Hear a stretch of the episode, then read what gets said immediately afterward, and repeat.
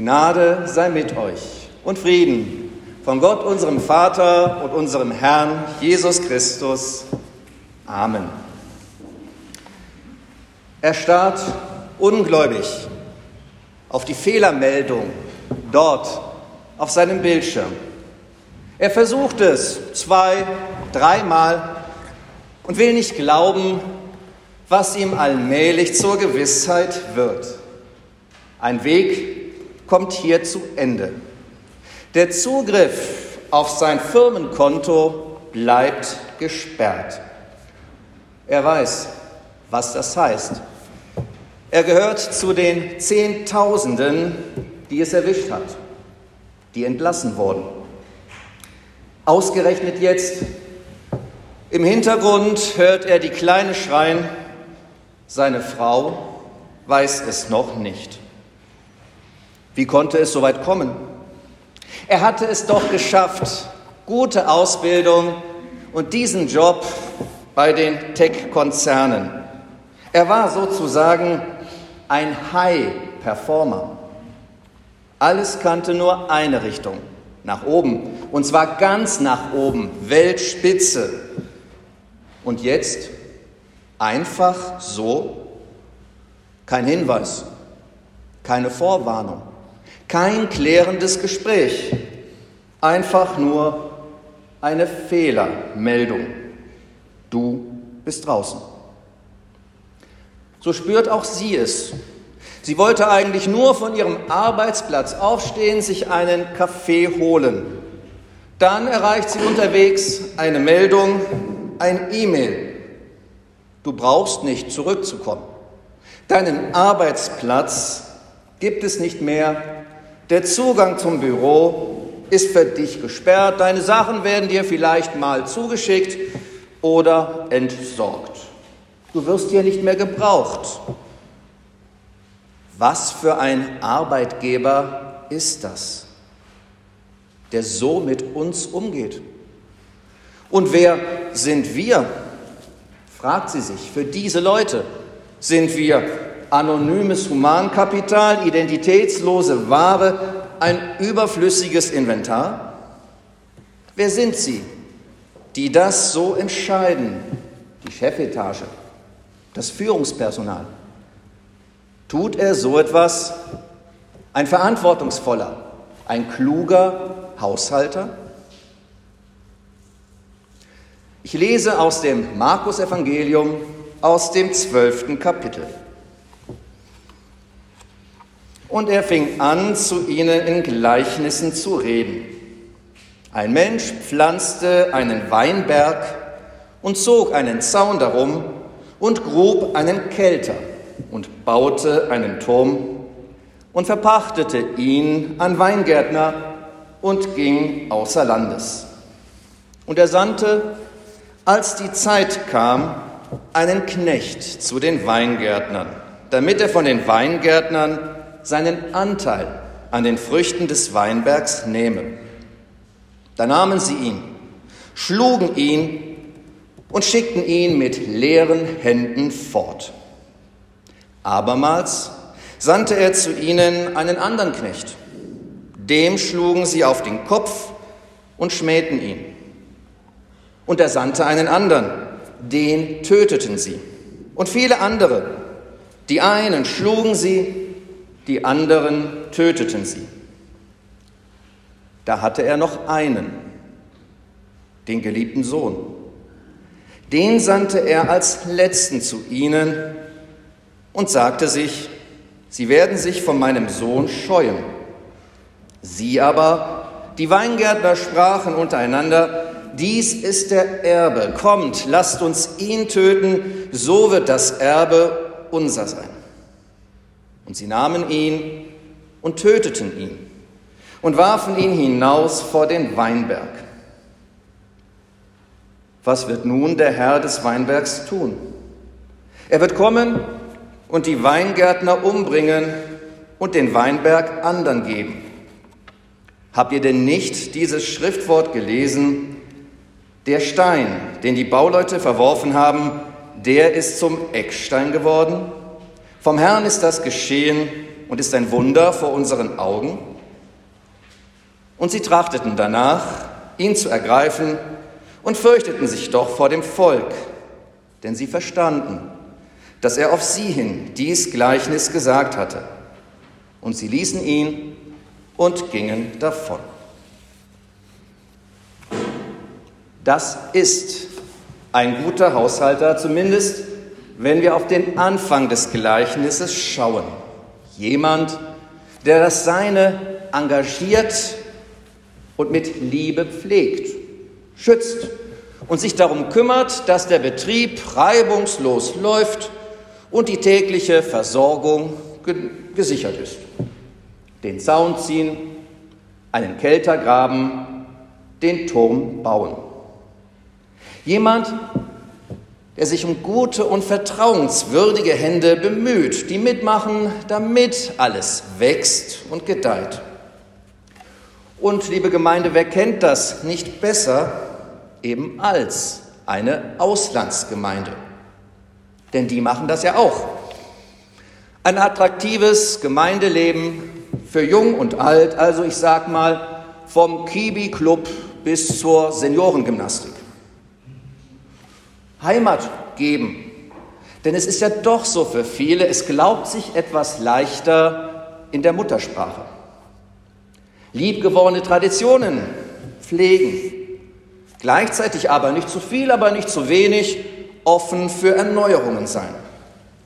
Sich mit den anderen vor Ort vernetzen, deutschsprachige Institutionen. Guten Kontakt zu den anderen Gemeinden auf der Iberischen Halbinsel und vielleicht sogar auch auf den Inseln pflegen.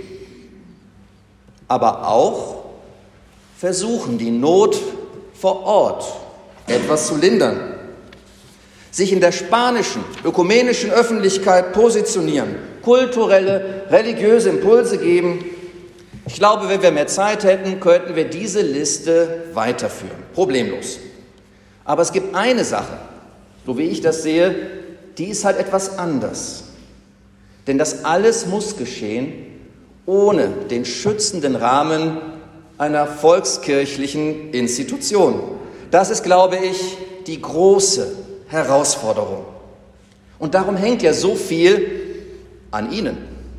Viel hängt am Ehrenamt, freiwillige Mitgliedschaft, am Engagement und Einsatz und das geht nicht ohne eine richtig große Portion Gottvertrauen.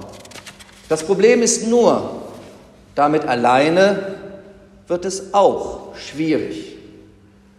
Denn Geld hat zwar dienende Funktion. Es geht uns nicht darum, das anzusammeln, damit es Rost und Motten fressen. Auch sollen wir unser Herz nicht an die hoffentlich schwarzen Zahlen unserer Bilanz hängen. Dennoch hat Geld entscheidende Funktion.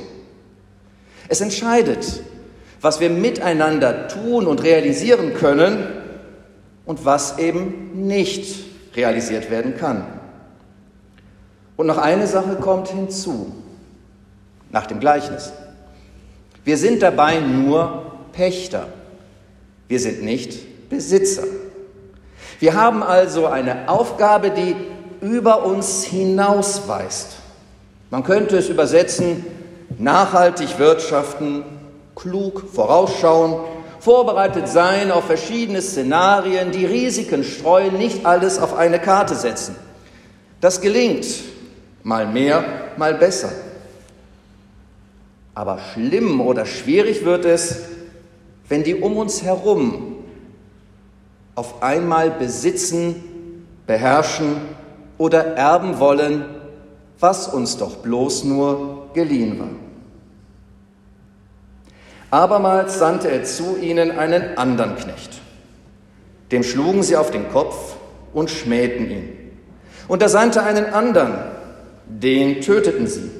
Und viele anderen, die einen schlugen sie, die anderen töteten sie. Gier hat viele Gesichter. Rücksichtslos greift sie um sich, reißt alles an sich, mehr als ihr zusteht. Und schnell tauchen sie auf, die Haie, die Blut wittern, die die Chance sehen, den Profit zu steigern. Regeln der Fairness und des Anstandes werfen sie über Bord. Das sind dann Unternehmen, die ihre Prioritäten neu justieren. Was im Klartext heißt, Kündigungen aus dem Nichts. Die einen nennen das kaltes Abservieren, die anderen Schnäppchenjagd an der Wall Street. Also Zerstörung und Egoismus begegnen uns heutzutage sowohl in der Wirtschaft als auch in der Politik und der Gesellschaft. Ich dulde niemanden neben mir, weil nur ich den Durchblick habe oder den wahren Glauben. Oder ich kann nicht teilen, was mir wichtig, was mir hochheilig ist, mein Land, mein Recht, meinen Machtanspruch. Und dann bin ich dann irgendwann sogar bereit, dafür über Leichen zu gehen. So wie jetzt in Teilen Europas, im Nahen Osten und wer weiß, wo noch. Wie kann es da gelingen, trotz allem gute Haushalter, gute Pächter zu bleiben, die unbeirrt weiter pflegen, bebauen, sich Zeit nehmen, sich engagieren, das Unerwartbare hoffen, Schweres ertragen oder einfach nur einander beistehen. Da hatte er noch einen, den geliebten Sohn. Den sandte er als letzten zu ihnen und sagte sich, sie werden sich vor meinem Sohn scheuen. Ich glaube, manchmal können wir nur erahnen, wie die göttliche Geistesgegenwart unser menschliches Tun und Denken, ich sag mal, berührt. Eine Kraft, die nicht überwältigt, sondern sich zurücknimmt, menschlich wird, sich verletzbar zeigt, so wie wir auch. Sie steht uns bei, wenn wir unseren Weg durch die Krisen hindurch finden müssen. Sie lässt uns unsere Freiheiten, Sie kann sogar unsere Schwachheiten nutzen und irgendwie zum Segen hin verändern. Die Passion Jesu, sie spricht davon. Die Erzählung von Gott, der sich entäußert, der sich seiner, ich sag mal, Allmacht entledigt und unseren gebrechlichen Weg mitgeht, uns nahe kommt, mit uns an Grenzen geht und im Licht des Ostermorgens sogar darüber hinausweist, indem er uns eben nicht in diesem dunklen Weinberg lässt, sondern uns heraussendet. Der geliebte Sohn, er wird nicht im Grab und in der Dunkelheit bleiben. Menschen werden sich wieder ermutigen lassen, Frieden zu stiften, die Erde zu bewahren, um bessere Haushalter und Pächter zu werden. Der Stein, den die Bauleute verworfen haben, der ist zum Eckstein geworden. Vom Herrn ist das geschehen und ist ein Wunder vor unseren Augen. Ja, die brauchen wir, die Wunder. Nicht nur dort, wo sich die Steine und Quader auftüren zu einer riesigen Mauer in Jerusalem, zur Klagemauer. Links stehen sie, die Männer, rechts die Frauen, hinter der Abgrenzung. So weit, so gut. Aber man schaut nur nach oben, da ist schon der Felsendom der Muslime. Alles ganz nah beieinander, unversöhnlich. Politisch grenzenloser Machthunger trifft Größenwahn. Auch hier wieder ein Spiel mit dem Feuer. Wenn Terror im Westjordanland beantwortet wird mit Lynchjustiz israelischer Siedler, und dann gibt es sogar noch Politiker, die sogar ein ganzes Dorf ausradieren wollen. Grauenhaft. Und da geschehen trotzdem Wunder. Da verwundert es, wenn nur 30 Minuten vom Ort der Unruhen entfernt, in einer kleinen, unscheinbaren internationalen Schule, drei Mädchen beieinander sitzen, so um die 16 Jahre. Eine aus Berlin, eine aus Palästina, eine aus einer jüdischen Familie. Und da sitzen sie.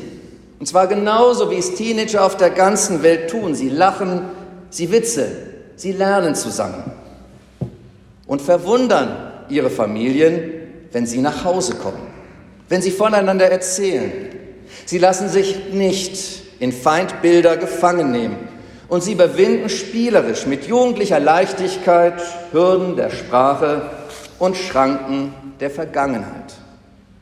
Und so machen sie Hoffnung auch an diesem Ort.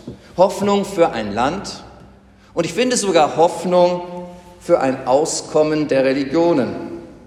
Denn wir Christinnen und Christen dürfen dabei entdecken, Gottes Weg mit seinem Volk geht weiter. Wer einmal selbstverständlich an diesem Ort dabei sein darf, wie in den Synagogen, gesungen, getanzt, gefeiert wird, jung und alt zusammen, all den Bedrohungen, Feindseligkeiten und Extremen zum Trotz, der mag eine Ahnung bekommen, wie Gottes Beziehung mit seinem Volk weiterlebt und wir als Gäste davon belebt werden können und Hoffnung bekommen, ja, es geht weiter. Möglicherweise wird es nicht leicht. Abstriche beim Gehalt, die wird es geben. Momentan ist der Markt an Softwareentwicklern besonders hoch. Aber wenn der Schock vorbei ist, werden sich nach und nach Wege auftun. Vielleicht werden unsere beiden noch eine ganze Weile ihrem berechtigten Ärger Luft machen, es laut herausrufen, wie mit ihnen umgegangen ist.